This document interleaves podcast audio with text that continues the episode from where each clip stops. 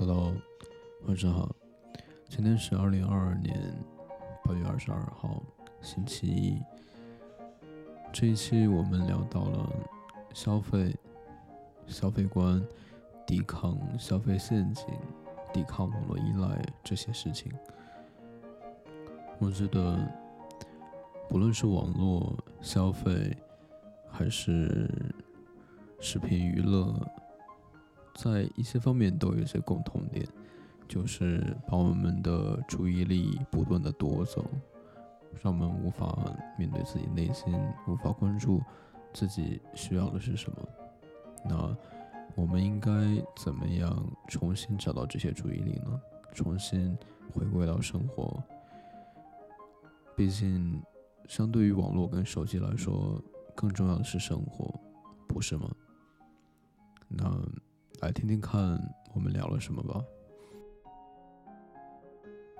另外，也希望当你在网络上花更少时间之后，你的生活也会像这首音乐一样轻松自在，享受自己的生活。希望你也喜欢这首音乐。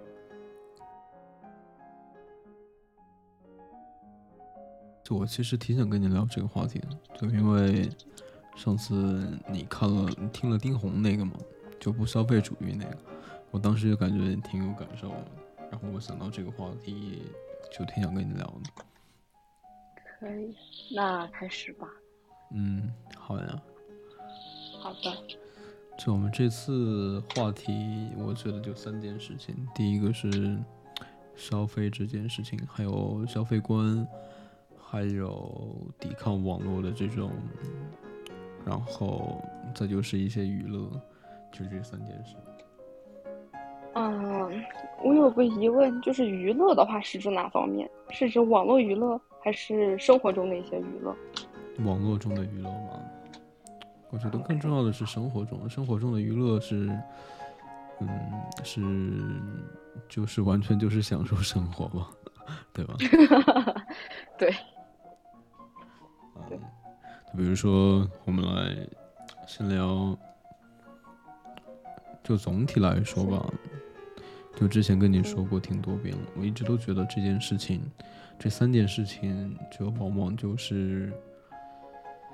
嗯，就是剥夺人的注意力的一种过程，一种方式，然后用这些方式去吸引别人的注意力，然后，然后让别人的注意力都跟着这些表面的东西走，就难以沉下来。嗯，嗯，我觉得很多人往往也是利用了，就是分散注意力的这么一点去。赚取一些钱，就是所谓的资本主义，谋取盈利的一种方式。具体说说，我没有太懂。呃，就比如说你刚刚说的那三点，一个是呃网，不，一个是消费，然后一个是网络的娱乐。嗯，对，对吧？然后光这两点说的话就很容易啊。就比如说消费，啊，一些商家总容易。呃，去出一些吸引人的一些东西，就是所谓华而不实的东西，去吸引人的注意，然后去促进这么一个消费，去促进人们去购买他们的一个产品，这是一个。然后比如说游戏的话，那这个就更简单了。我觉得游戏或者说是网络娱乐，就是就是你去做一个游戏，就去吸引人们的注意力，然后就去促进他的消费。嗯，是吗？嗯，是这样的。你说这个消费，你刚刚说那个就。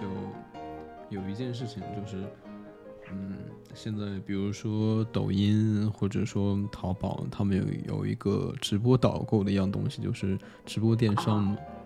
我觉得它就是属于，嗯嗯，嗯就是属于这种就是无目的性的消费嘛。就比如说现在消费大概就是两两种方式。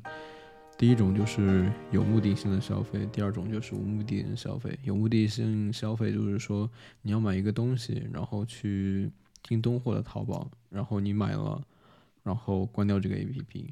那无目的的消费就是说，类似于一种逛街的概念，然后你嗯，你看到一些有意思的东西，然后导购又介绍了比较比较有趣，然后你就被这个距离给吸引了，然后你就会去花钱，然后甚至是创造了一些你本来不需要的需求，或者是说，然后他又会告诉你说，这个优惠是有时间的，过了这个时间，他这个优惠就没有了。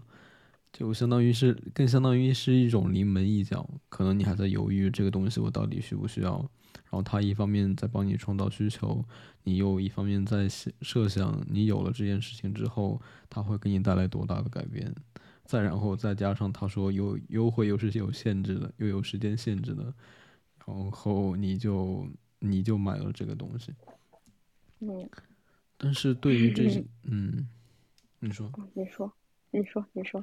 我说就是，就比如说刚刚说的很多商品，我觉得一些需求是伪需求，就是硬生生创造出来的，为了消费硬生生创造出来的。嗯，就拿一个举简单的例子来说吧。嗯。嗯，就比如说 Apple Watch 这样一个例子。嗯，它它。主导的一个理念就是健康嘛，然后说各种健康的监测、管理，甚至久坐的提醒啊，啊心率监测啊，甚至血氧检测啊，啊或者是运动的时候心率检测。嗯，但是今年我发现它也是一个创造的需求，创造的伪需求，我就陷入到了这种陷阱里面。我看到那个广告的时候。我的确就是这样想的，我就是这样想的。就比如说，我比较在意，我我很容易会在健康这方面，啊，花一花一些钱。然后我的的确确就是会想，我有了它，我可以更好的监测自己的健康、睡眠状态，呃，这些这些信细节信息来调整我的生活方式。嗯，然后我也在设想它能够给我带来什么改变。但是我发现的的确确就是创造出来的需求，啊，甚至我在跑步的时候，我根本不需要去看什么心率，我看的只是那个时间，就是我跑了多久，然后我跑了多少公里，就这样简单的需求。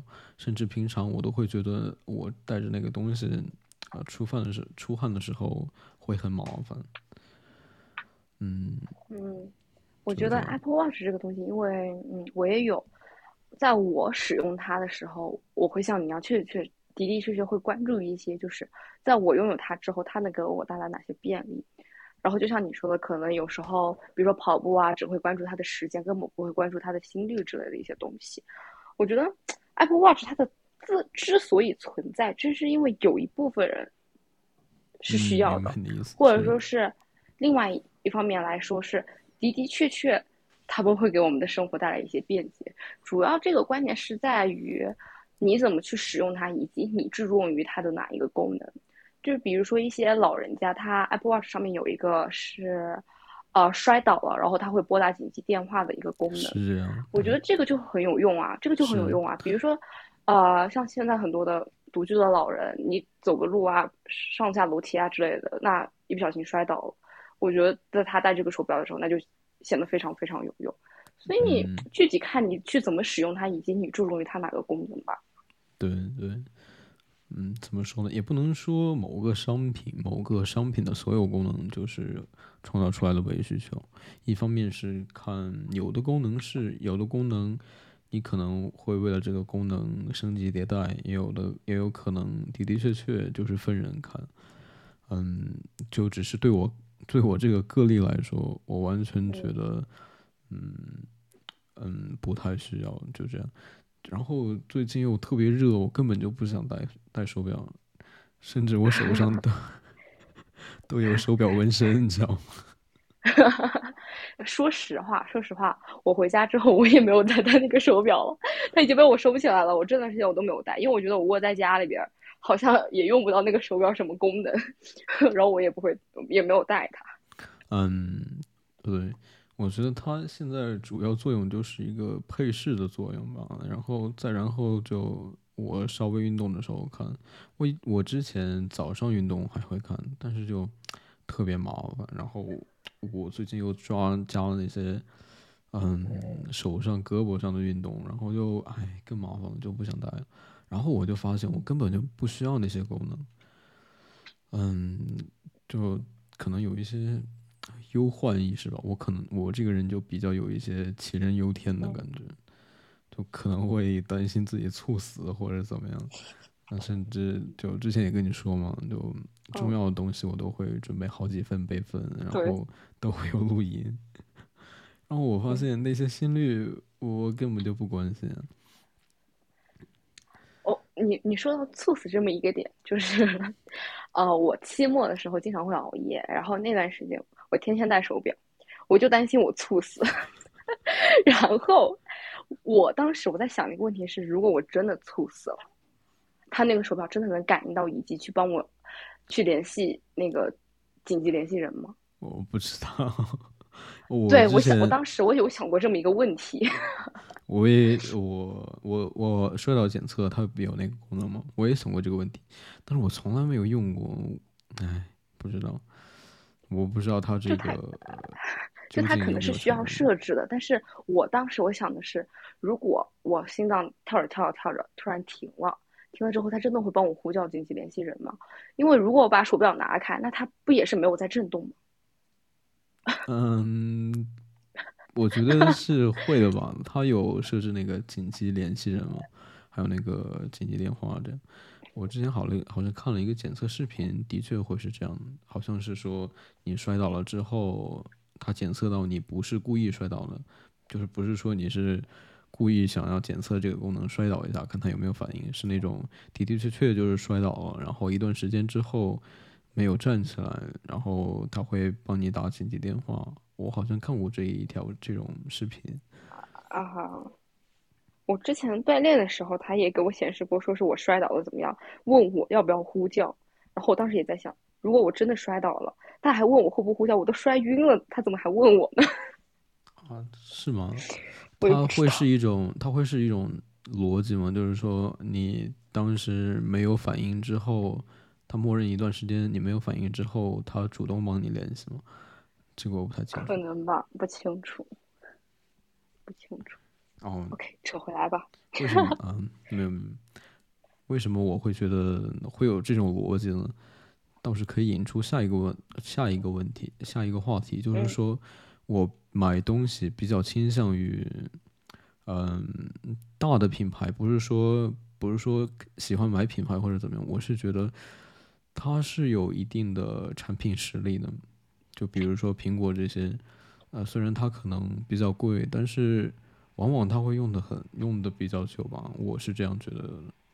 嗯嗯，就比如说，就比如说，嗯，我刚刚就说，为什么我会觉得它有这个逻辑？就我是对它建立了一些信任的，包括比如说。在我的一些层面得到验证。嗯，我之前有看到一个观点，就是说是，哦，它有点类似于一种生态链或者一个一个区块链吧。大概意思就是说是，如果你用他们家的产品，某一个产品你觉得不错，那么你会自然而然的去信任这么一个产品，然后同时去可能会更去买，更倾向于买同一家产品的一个同同一家。啊，产品的一个东，什么同一家产品，同同一家品牌的一个东西。嗯，就这样。我的意思就是说，我的一个消费观念就是说，尽量买精，然后买少，而不是说，而不是说你，而不是说觉得它有一些贵，然后买了一些，买了一些不太贵的。但是，但是如果是我的话，我就会想着，我还是要买其他东西。然后一路上又又兜兜转转，浪费了很多时间跟精力，然后最后可能结果还是又买了它。就我觉得，往往贵的东西反而是便宜的。这种便宜包括包括不只是帮你省下来了钱，还有包括帮你找嗯同类型产品的那些时间。就是你买了它之后，你就不需要操作，想要想要其他的。不需要想其他的，你就觉得 OK，这个东西就是啊挺好的，我用它就好了。不用去担心有什么问题，然后这个品牌它的售后或者维修也有一定的保障，也能够给我足够的技术支持。我觉得这些都是属于，都是属于，呃，价值，都是属于钱这一方面的。我觉得时间成本当然也是属于钱。嗯，但是我觉得你刚刚说的这些点，主要是在一些使用东西上面，比如说。电子产品啊，这么一方面，我会优先选择比较贵的，因为就不管是售后还是怎么样的都比较好。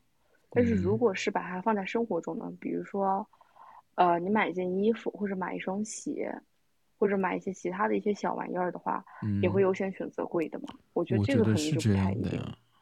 我觉得也是这样的呀。嗯，就怎么说呢？贵的东西你会花很多心思在上面，如果是便宜的东西，你就会觉得反正也不贵，随随便便就那么啊对待了。贵的东西你反而反而会小心翼翼的对它上一些心思去，呃妥善的保养它这样子。嗯，你比如说鞋子嘛，你可能你你你觉得它比较贵，你不可能就走路上。看什么都想去踢一脚，就举一个极端的例子，你会花花一些心思去保养这双鞋，就这个意思。明白。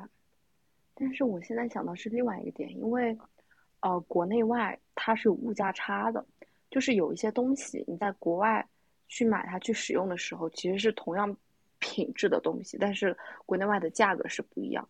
那这个时候。你去怎么去定义说是我要使用贵的或者使用便宜的？因为很多进口的东西它确实比较贵，但质量嗯也就那样，就是并没有好到哪里去。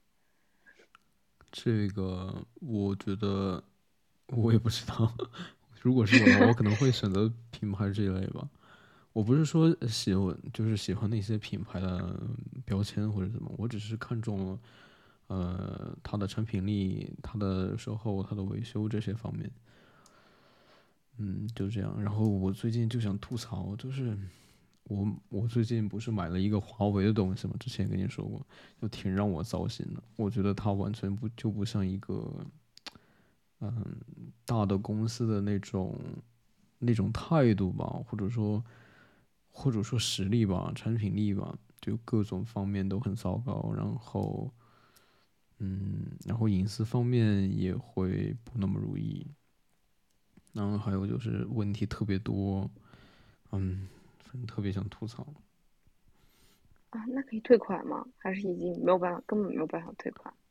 也不能这么说吧，什么意思呢？就是说，好像就只有他，他虽然有很多很多很多的缺点，但是有一个问题，好像只有他能够做到，那就只能是这样，就就只有忍着他这样。就比如说，嗯。就就这样，就只能忍着他。但是他每次推那个系统更新，往往会引出来更多的、更多的那种、更多的问题，然后还会有紧急修复。然后他那个论坛里面整天都是满满的，都是那种什么。呃，用户提的建议啊，然后形成鲜明对比的是，他们官方就是发帖子说这个东西怎么怎么好，还说什么进了什么日本什么什么奖，然后又得了一个什么奖，然后帖子下面就就说起来了，都好意思说吗？自己的东西自己没点数吗？就这种这种回复。你你要不要跟观众说一下是什么东西？啊，不说了，不说了，不谈了。反正，然后后续有人来问，然后出来给你们避避雷。我是怎么说呢？对华为这个品牌，它就感觉跟一种爱国情怀绑在一起了，我就特别的无语。嗯，包就比如说，我对这一对于这一点还是就事论事，不需要上升到什么高度，不管是对事情还是对人一样，我觉得都是你如果是一个产品，你就。你就踏踏实实做好你的产品就行了，就搞那些干嘛呀？对吧？然后他就，哎，挺让我糟心的。其实，我觉得这个就属于，这个就属于钱那种那个成本了。就是就是他让我花了很多心思在上面，花了很多注意力在上面，就操心这件事情。如果有其他其他类似竞品的话，我肯定就会选其他类似的竞品。我哪怕是呃，它比这个要贵一些，我也愿意，我也愿意选择另一个。就之前说的，我花在这个不好的东西上面的注意力、这些时间、这些情绪成本，我觉得都是相当值钱的，就这个意思。嗯，我觉得你。你刚刚说的这个关于消费，也让我想到了我最近经历的一件事情。什么？因为我最近在租房子。嗯，其实他租租房子，它也是一种消费啊，对吧？对，我当时就，我当时就是刚刚的那种想法，我就觉得，呃，那些那些你的情绪成本、你的时间成本，比那些钱要重要的多。对，这个想法是这样的，在一些时候。是，嗯。好的，感觉这一件事情说完了。然后第二个，第二个就是，嗯，就是降低消费这一点。嗯，这一点就是说我最近消费欲望好像越来越越来越少了吧？我觉得就是类似于一种，可能是我现在不缺什么吗？还是什么样？就大概可能是这个原因。之前。一段时间，我都是经常会买很多东西，然后最近就少了很多。我觉得你刚刚那个观点是对的，就是在你好像不缺什么的时候，你的消费欲望会慢慢降低。是，就是你没有的时候，你没有的时候就会想要得到一个东西。对。然后你得到了之后，你就会觉得，嗯，没有这个东西也可以啊。然后我后面就在想说，那世界上这么多东西。我要一个一个拥有了之后，我才去想可以没有这件事情吗？我不知道这这个办法，这个这个问题怎么解决？就是我想说的是，想要降低消费欲望这一点嘛。嗯，我觉得这个的话，就是啊，重心在于关注我是否真正的需要它。如果我真正的需要它，OK，那就去买；如果认为确实好像没有什么必要，那就不用买。是的，然后之前包括之前说的买少买精也是这个意思，就是尽量的少买，然后买的东西，嗯，就是往精往往往高品质那个地方买。一方面啊，另一方面也是有一些环保的意思在里面。嗯，就这样。然后你之前不是说？就丁红他们？丁红他也是不消费主义，我感觉好像你有一些什么观点，我比较好奇。啊，如果放在我身上的话，我绝对不是一个不消费主义，没有关系。但是，但是我对于丁红的一些观点我很赞同。啊，好像前面有一期你也提过，他是是有个女孩子，她提过说是啊，丁红带着她老板去那个。呃，去垃圾堆里边捡水果、捡蔬菜，这么一个点，其实我觉得这很正常。是，就是如果是我的话，我会很赞同丁红这么一个做法，以及如果换做是我，我也会这么去做。嗯，我觉得不消费主义它的一些观念是在于不去买我没有必要的一些东西，我觉得这就是不消费主义，而不是所有东西都不消费。是，那我也是这样的观点。嗯。嗯，我想一想，我觉得我和丁红，你是觉得我和他很相像是吗？还是是的呀，对的呀，就是这样的感觉。嗯，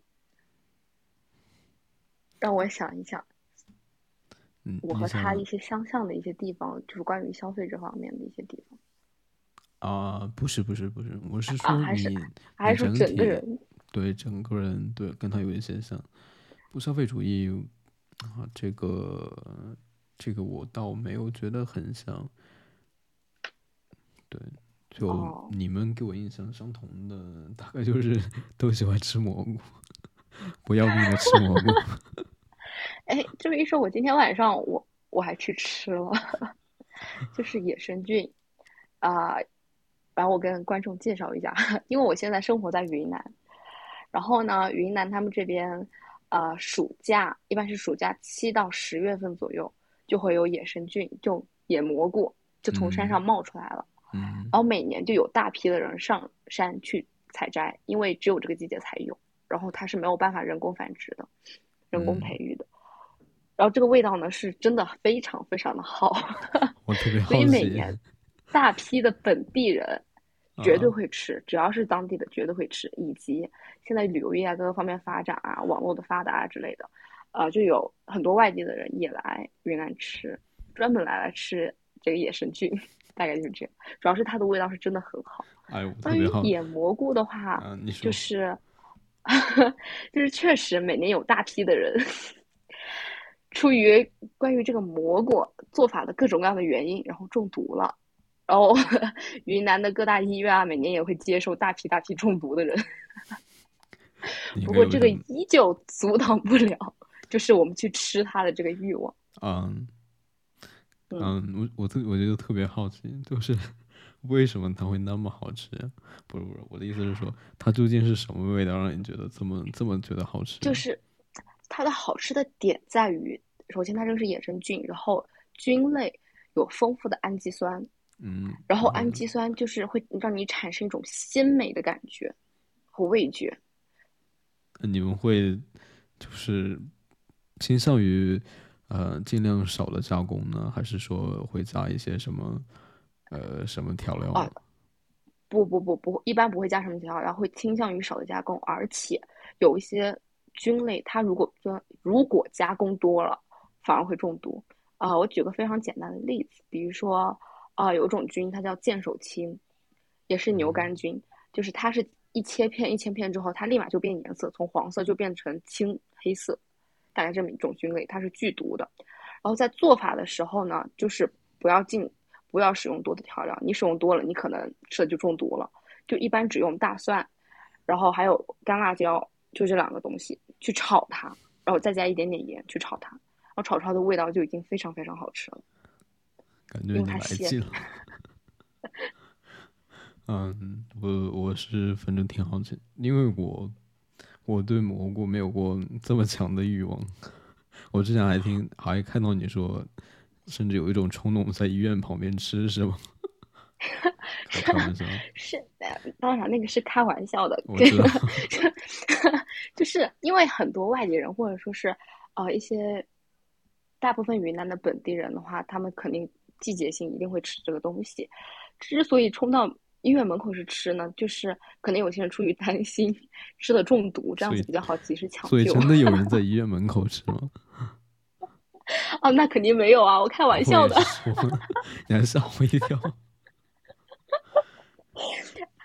嗯，真的非要端在医院门口吃的话，我觉得可能就是一些外地的吧，但是本地的应该不会吧？我不知道啊，我不知道。我觉得应该没有吧，就大概就是说，就开个玩笑说太好吃了，我愿意，我不要我这条命，朝闻蘑菇夕死可以，对吧？对，是啊，而且而且甚至有一些人，因为他菌类中毒的反应很搞笑，就是甚至有一些人愿意去中毒，但是其实这个千万不要尝试。就是为什么 他会愿意去中毒呢？是因为在你蘑菇中毒之后，你的眼前就是你会出现幻觉，会出现各种稀奇古怪的一些幻觉。你可以看到一些什么小精灵在天空上飞呀、然后各种各样的奇奇怪怪的一些东西，像电影一样那种场景往你身边过，或者你身临其境那样种样子一个情况哦，明白了。我我好奇，你有过这种经验吗？啊、我没有，就是我的话，我每年呃，抛去我在外边上学的时候没有吃到，那么我每年只要是七八月份这段时间在云南的话，那我肯定会吃。这个好像已经成为一种当地人的一种季节限定的一种食物了，就是只要是个当地人，那他一定会吃。虽然我不是云南本地的，但是啊、在云南生活那么久了，已经差不多被同化了吧。我还之前有一种偏见，就是说，我觉得可能就是在国内好像挺少人会去这样的，没想到还会有这么多人，的确是我的偏见。对我，你之前你之前说，呃，回国的时候，我当时就有一个想法，就是说，你可能在国内很难吃到这种野生蘑菇，我还有这么想过。哦，没有，就是它这个野生菌全球肯定都有。呃，一般在北欧啊那些地方可能也比较多，但是我在那边肯定是没有吃过的。但是我一般都是回国之后可能会吃，而且就是你的偏见可能仅限于说是其他省外的一些地方，特别是在云南。嗯，我觉得云南它是一个非常非常神奇的一个省份。比如说，因为它有，首先它是一个少数民族的聚居地，它有三十多个民族吧，还是二十多个民族生活在云南，以及很多。一些什么小说啊之类的，会给云南增加一些很神秘的色彩，比如说什么蛊毒啊一些之类的，我不知道你有没有了解过。那个好像是，比如说下蛊，苗族的吧，还是什么呢？下蛊就是养毒虫啊之类的。对对，一些是这个方面，还有一些就是云南它确实什么啊，它高原，然后它山比较多，山比较多就意味着它的一些稀奇古怪的什么植物啊、动物啊都比较多。然后很多云南的当地人，又加上当时云南，就是很多人是生活在那种山沟沟里边的，所以他们很多时候，他们一些饮食习惯啊怎么样，都是就地取材，然后就会经常吃一些我们从来没有见过的东西。嗯，你觉得什么比较惊讶？啊？你觉得什么吃的比较惊讶？嗯，云南是吃虫子的。哦，这个。敬谢不明，就是呃，我可以简单的描述一下，就是云南它很多本地会吃一些虫子，然后这个虫子呢一般是油炸，就比如说会吃蜂蛹，就是马蜂的蜂蛹，还有竹虫，以及水里边的很多一些一些水生的虫子也会吃。好家伙，啊，我有点害怕。就是。就是或者蚕蛹啊之类的，这种就是高蛋白，然后炸出来就很香很香。嗯，就是看着比较恐怖，但是比较好吃。这个是第一点。说水里那第二点真的是接受不了。哦，对，哦哦哦，我可能有，没事没事，你继续说。啊，然后第二点的话，嗯，这是动物类是这样，然后植物的话，他们这边有很多的野菜。然后这种野菜呢，就是见都没有见过的，也类似于季节性限限定的那种，然后会吃。还有一些，呃，瓜果蔬菜的一些东西也会，就是他们的植株也会吃。比如说这边他们吃南瓜的叶子，平时我们只吃南瓜，但是他会吃南瓜的叶子。嗯。然后或者豌豆尖这些应该比较常见的会吃，还有一些什么树上长的一些花儿啊。果什么没见过的一些什么果子啊，都会吃。嗯嗯，这属于给云南旅游局打的广告是？就是云南的野味比较多。其实我真的没有想到过，你真的让我有一些想去云南嘛？就突然突然从一种突然从一种现代化的城市变成一种嗯。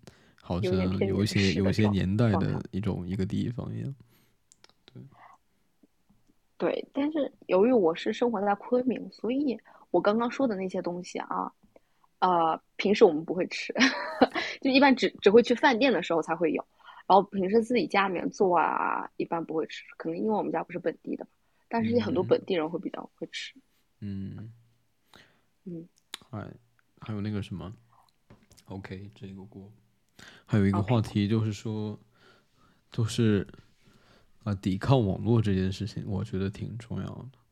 就很多人其实花手机上的时间好像挺多、挺多、挺多的，甚至我看到过有人一天十六个小时就那个屏幕使用时间，我觉得就嗯，这种感觉就比较的糟糕。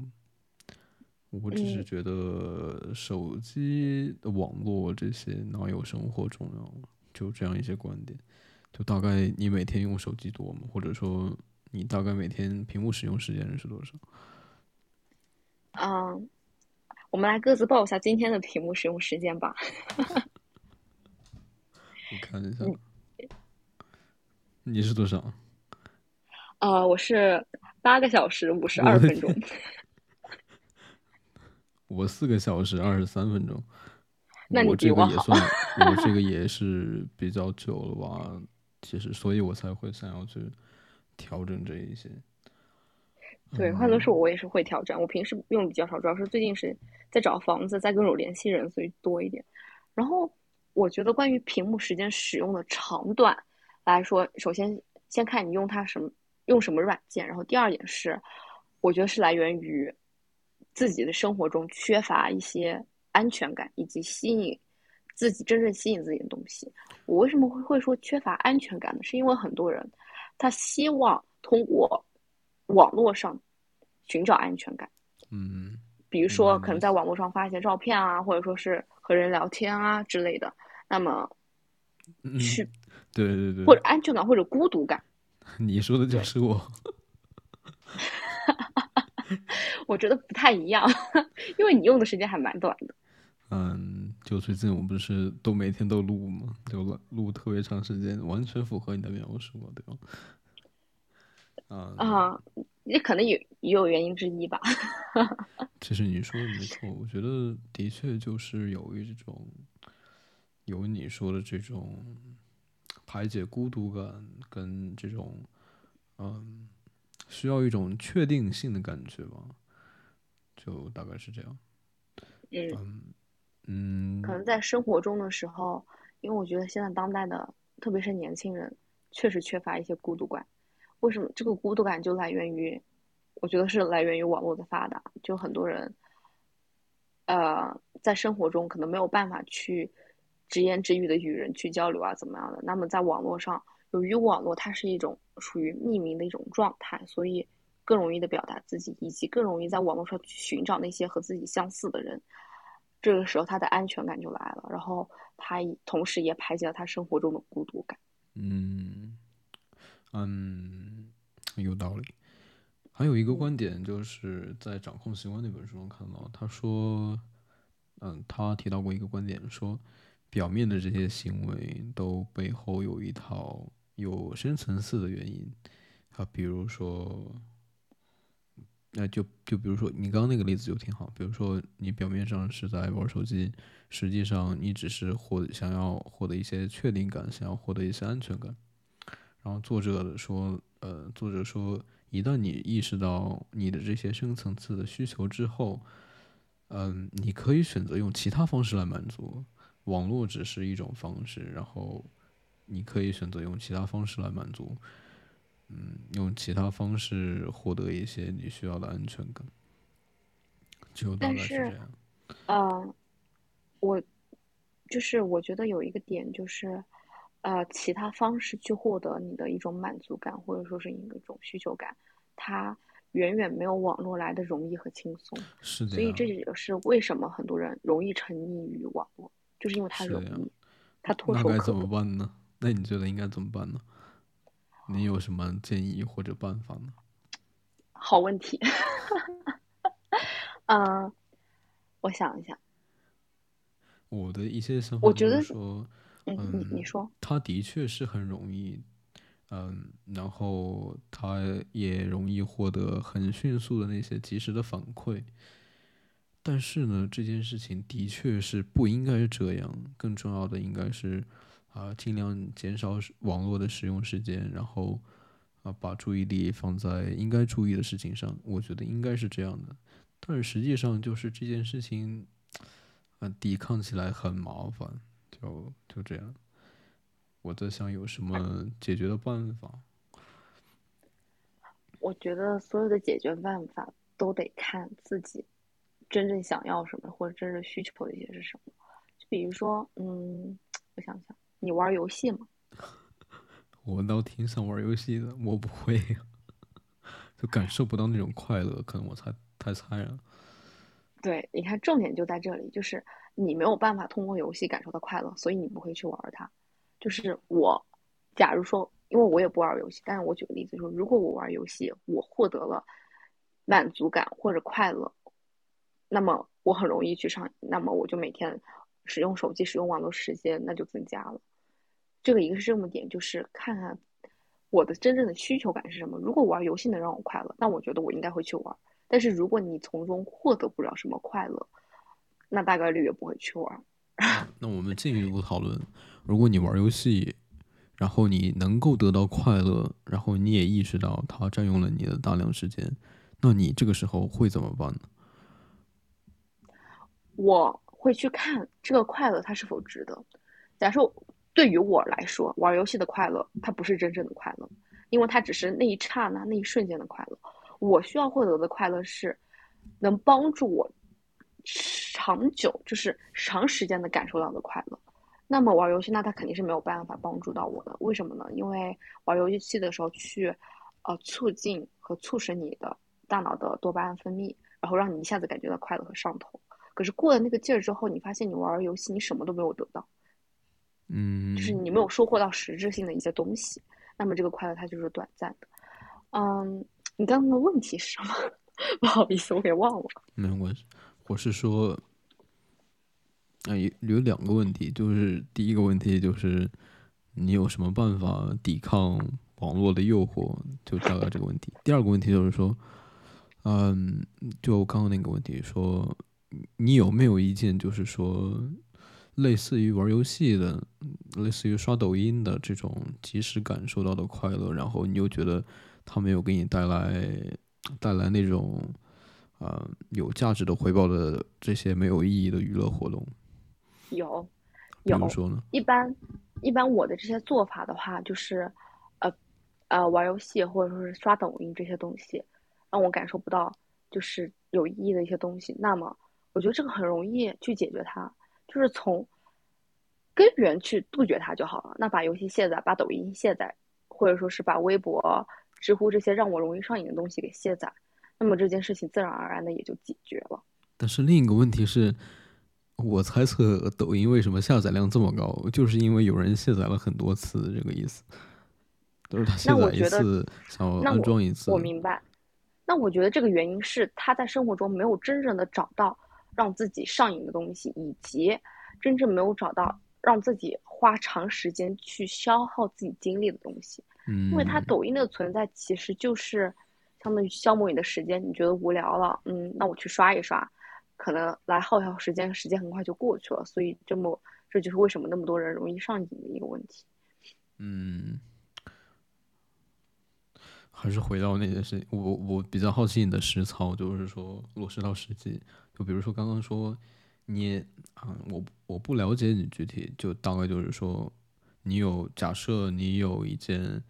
嗯，一些一件类似刷抖音的事情，然后你从里面得到了很多快乐，然后它又没有给你带来那种长久的价值，但是你又难以摆脱。OK，就假设这个情境，那现在你会怎么办呢？就是说你会做一些什么样的措施来抵抗这种诱惑，然后把自己注意力回归到你觉得重重要的事情上去？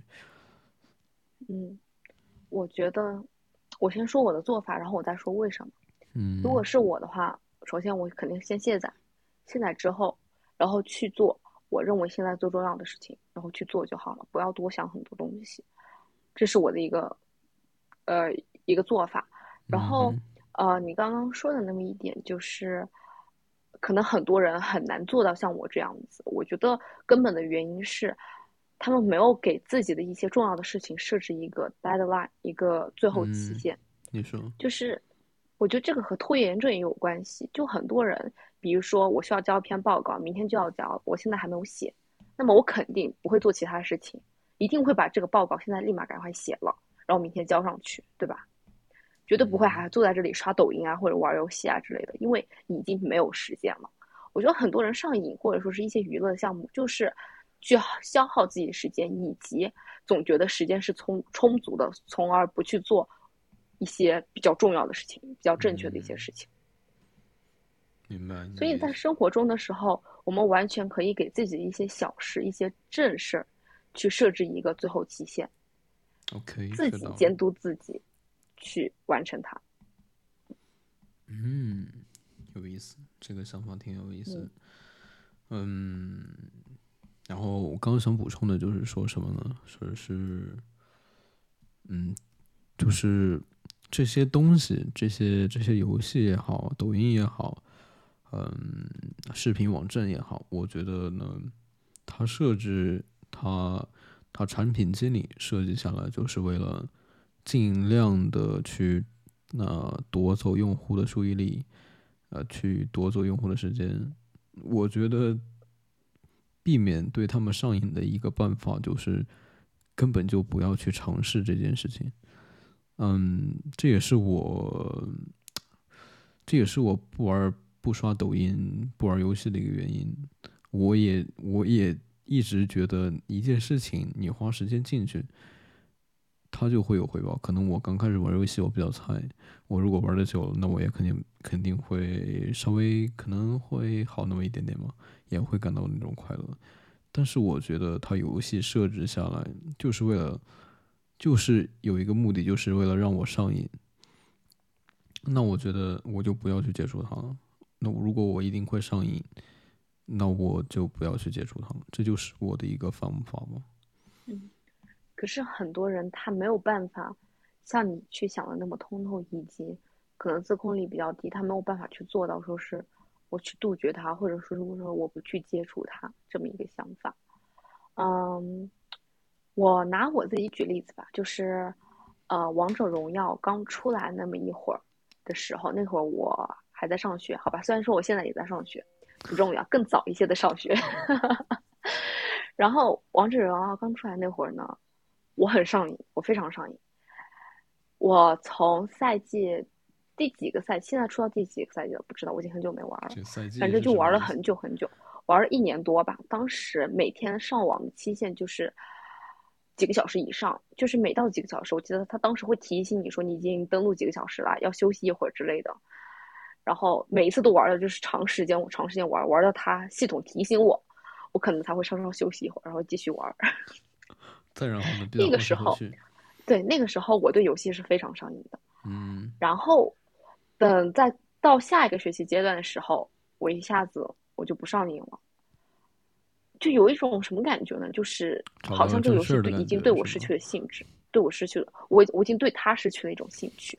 一个是可能，呃，生活环境和学习环境的一种改变，然后认为这件事情是没有任何收获的。还有个是。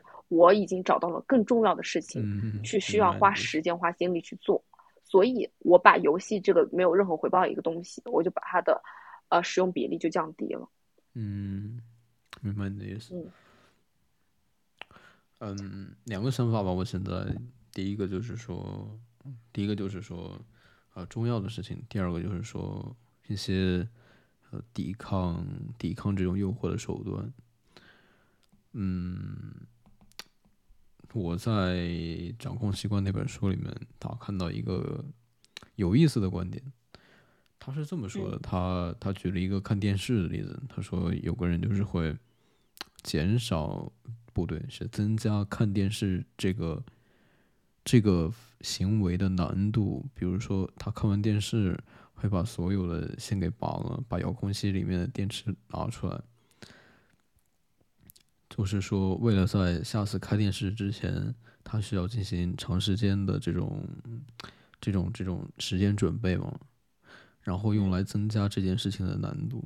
然后他发现这个会这这样这样做会增加、会减少他看电视的这种欲望。对，就是说给一些给一些容易做的事情容易做，但是又不想做的事情增加一些难度之后。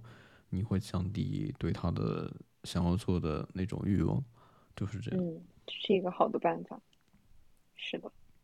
然后现在就是，嗯，我会把那个通知提醒给关掉，就大部分通知给提醒给关掉。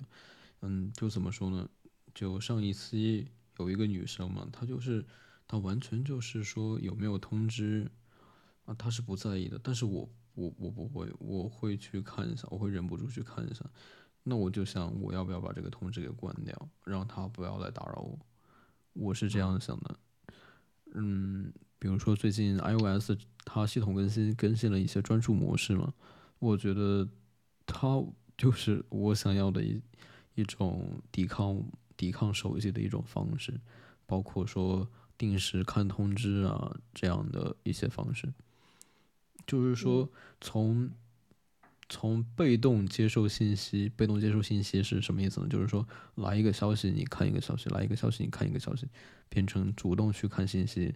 来了消息之后你看不到，或者说你屏蔽掉，然后你去集中一段时间去看这个消息，这样转变一种获取信息的方式。嗯，你说的这一点的话，对我生活中其实没有什么困扰，因为。呃，不管是我手机还是电脑上的一些消息啊，我除了呃微信之外，我所有的都是屏蔽的。哦，除了微信和邮箱之外，嗯，所有的消息我都是不通知。嗯，特别是一些微博呀、知乎啊，或者是其他软件啊，对于我来说没有那么重要，那么我干脆我就不会去看。嗯，然后，然后就是说，就是说什么来着？我给忘了。他就是说，哎，我以前背课文背不下来，也用这种口头词。他就是说什么，我忘记了。嗯，那你先想一会儿。不用不用不用。嗯，总之就是改变一下信息的获取方式吧，我觉得挺重要的。这样，再然后就是我会，嗯，我会由他那个引申出来嘛。就看电视那个例子引申了一下，我发现我后来就有一段时间会说，我在那个手机备忘录里面专门建立一个笔记，叫做就大概意思标题就叫做写使用网络的目的这种方式，就大概是说给用手机这件事情增加一些难度。我觉得也是有一些效果，但是后来没用了，因为我觉得太麻烦了。每次每次用手机都要先打开那个备忘录，啊，我真的有些受不了。但是我觉得需要重新重新用起来，就大概这样。嗯，我觉得你刚刚说的手机使用使用手机备忘录去记下你使用网络的一些目的啊之类的。你会不会觉得去增加了这件事情的难度？那岂止是增加呀，是相当增加呀，对吧？啊，甚至是很麻烦，所以我后来就放弃掉了。啊，最近这段时间我又觉得他这件事情蛮重要的。但是我的想法是，如果你真正的。没有必要，或者不想去使用它。其实，那你们你就不会使用它，根本没有必要说是要去写一些我使用这个东西的目的啊，或者怎么样。嗯，总之就是你说的重要的事情，对吗？对，对，所以就是就两方面嘛，一方面是重要的事情上，呃，给自己设置一些期限，这样，或者是说对时间的投入，然后就是。增加一些技巧吧，大概这样。嗯，对。哎，呃，其实我觉得，就举一个简单的例子，比如说，你觉得看一本书重要，然后实际情况上，对我来说，我看到消息，我真的会去点开它。这个时候，那些那些技巧真的会管用。要不然我真的会点开消息去看它，然后注意力又分散了，然后又要重新把注意力回归到那本书上。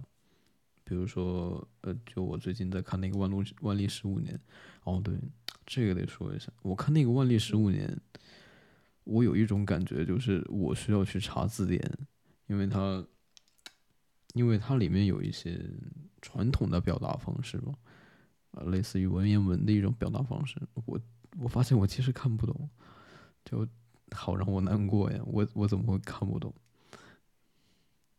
你觉得这个还蛮正常的吧？就是很多如果像这种史书啊，都是以前的人写，古代的人写，不是的，不是的，他是肯定有一些他的表达方式之类的，没有办法说是让你一下子明白。嗯嗯，你可能没有看到过这本书。我是说，为什么让我难过呢？是因为我一方面觉得它是它本身就是我们文化的一部分。然后，但是我居然看不懂。其次是什么？它它不是文言文，它就是完全是一个现代人写的。嗯，是啊，就现代的谁叫华人写的吧？写的是英文版的，然后又有人给他翻译回了中文。啊，但是我的确是看不懂，有一些比较传统的方式的表达。然后前段时间有人给我发了一个《诗经》的一句话啊，我也看不懂。然后我去百度了之后，我才知道它是什么意思，就让我挺难过的。我居然就对我们传统的文化了解的，就甚至是说丧失了这么多。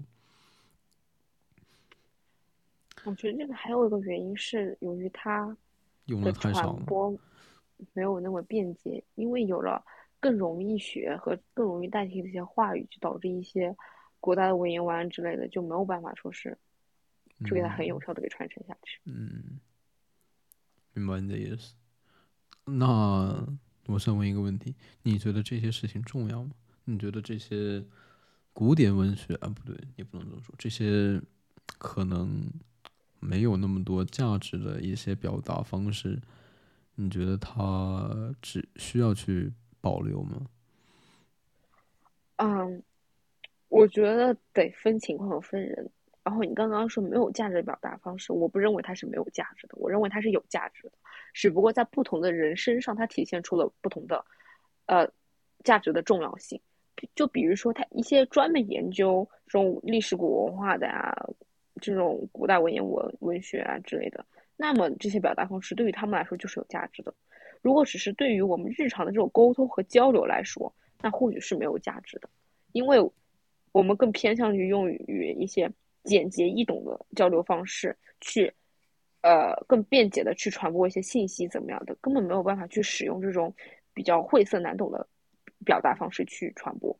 那么这个可能对于我们来说就是没有价值，但是一些对于历史学家呀这些啊，肯定是就是有价值。我我明白你的意思。那问题来了，如果说一个语言它的目的不是为了使用，而是为了研究的话，为了研究这种语言的话，那它的意义在哪里？就比如说你研究这个字，它在古文里面是什么意思？但是它在古代这个字是用来表达的呀，是用来表达你的你的观点的呀。但是我们现在呢，完全用不到这个字来表达那种感，那那种观点。那它的意义可能就在于让人们去了解历史上它有它有这个作用。那你能说它还有价值吗？我觉得这个世上很多东西，它都是没有办法说是用实际的价值去衡量、去判断的。就比如说。你说一个历史学家或者一个考古学家，他们去挖那些几千几万年的东西，你能说这个就是有价值、有意义的吗？其实也不说不定，因为你挖出来那些东西可能就是一堆破铜烂铁，没有任何的使用价值，你就只能摆在博物馆里面给人们看一看。那其实它没有任何作用了，哦，不是吗？是是这样，所以是我的一种成见，就是说我把价值这件事情定义的太过狭隘了。它只是不同的人看待的角度不一样，对，只是这样。对。再然后，再然后还有一件事情就是，你会就是，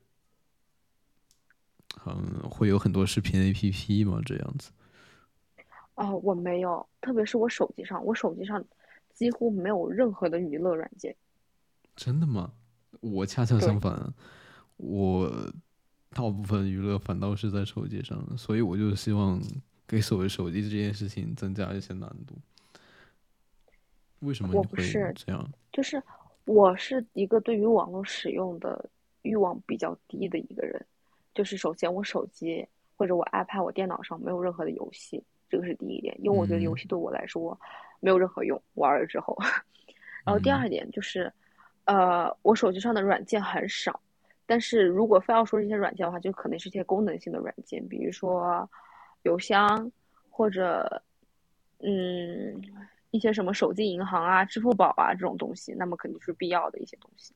其他的任何娱乐的软件对我来说，他们都是没有特别大用处的，就是没有办法实际有用的，那么我就不会去使用它。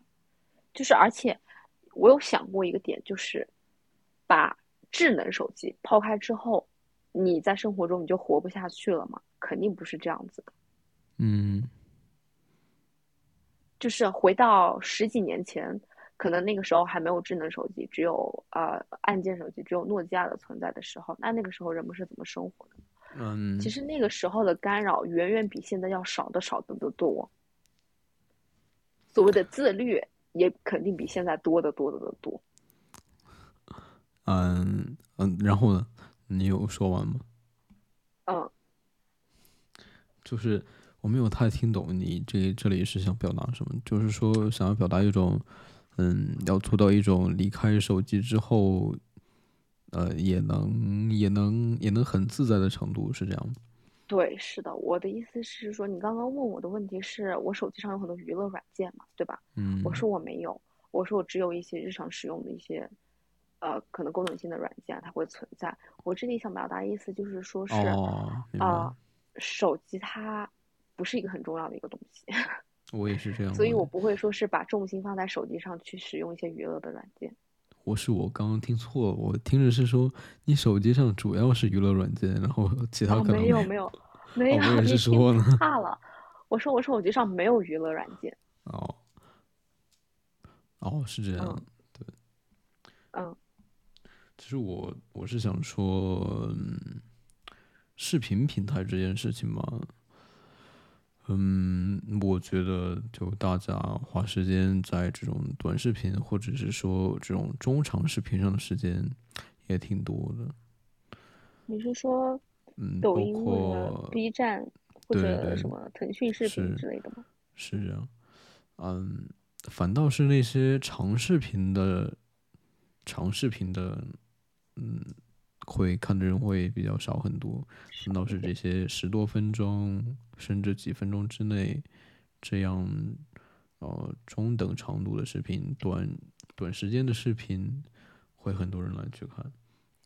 因为，因为我因为现在这个社会它是一个快节奏的一个社会，人们不太愿意去花很长的时间停留在一个东西上面，或者说是短视频。能让人们吸收更快的知识，能让人们用有限的时间享受更多的快乐和娱乐，所以这就为什么人们更比较喜欢短视频。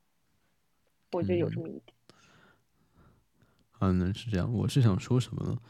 我是想说，这种方式我觉得就蛮粗糙的。比如说短视频剪辑这样，甚至是说一些书的，比如说。可能会有人帮你总结出来，然后把它作为一个内容卖给你。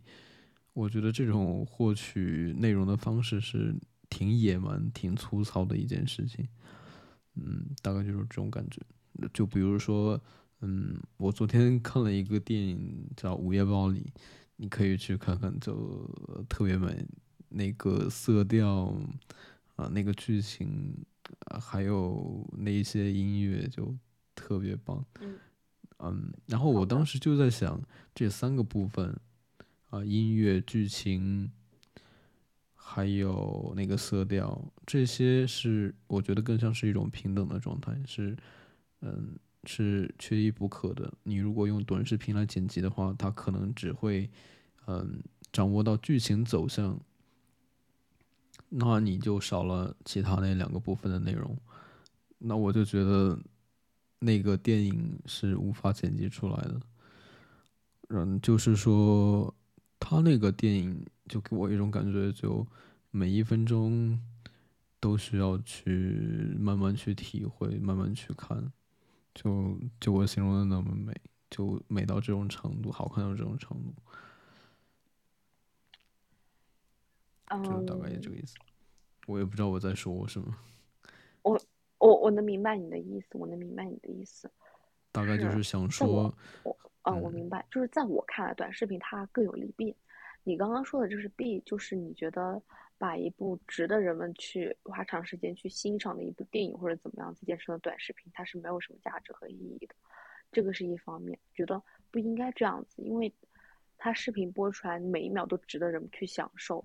而不是哦，他的电影播出来，他每一秒都只能去享受，而不是说是剪成短视频，像走马观花一样的立马把它看完了，这是，呃，没有任何意义的。这个是一方面。我觉得利益的话，就是呃好的一方面的话，就是说是它是一个快速传播信息的一种方式，就是类似于一种宣传的一种手段和方式。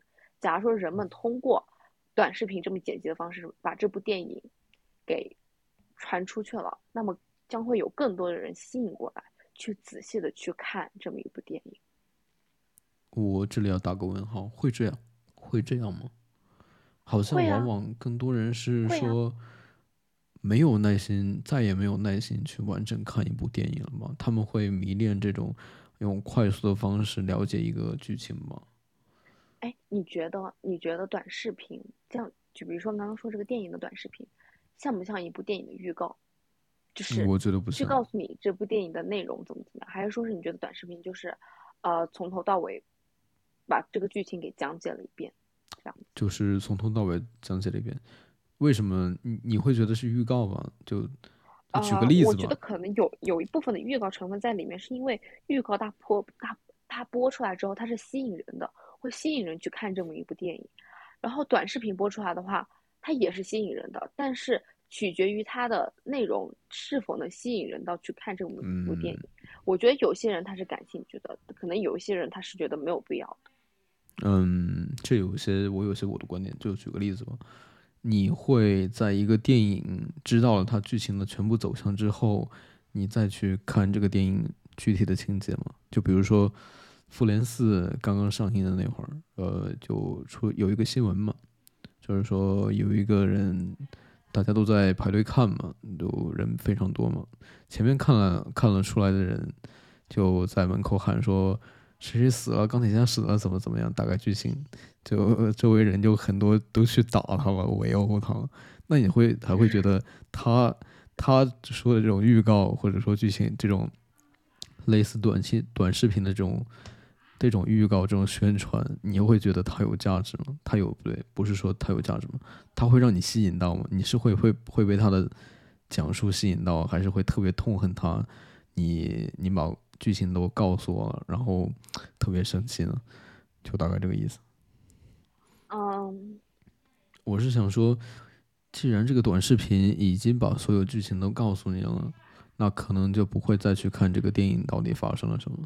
会更加沉迷于这种，呃，可以用几分钟就看完一个电影的这种快感在里面，然后再也不会有耐心去看这种长视频了。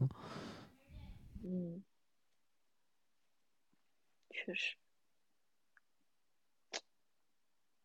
这个问题，我觉得还是分人，就是可能大部分人他不会去看，但可能有部分人他会比较注重这个导演的一些。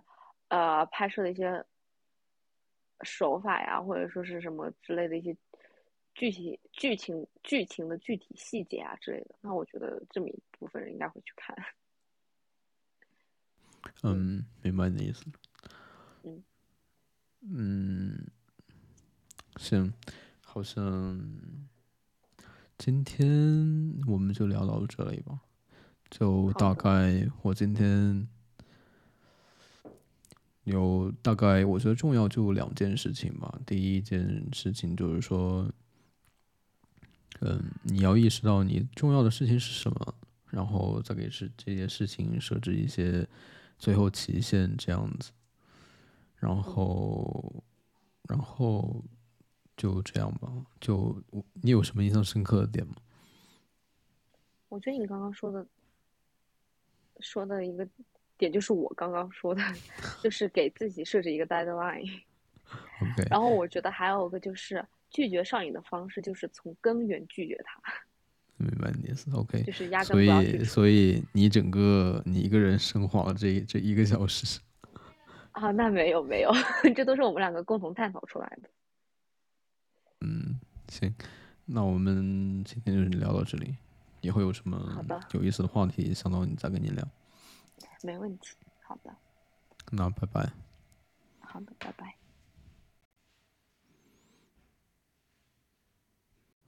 片尾的这首音乐，你可能会在想，会有很多杂音。实际上，这是一份珍贵的录音资料，就是在那个录音技术还不太发达的年代留下来的记忆，希望你会喜欢它。祝你今天有一个好心情，或者是说，嗯，祝你好梦，晚安。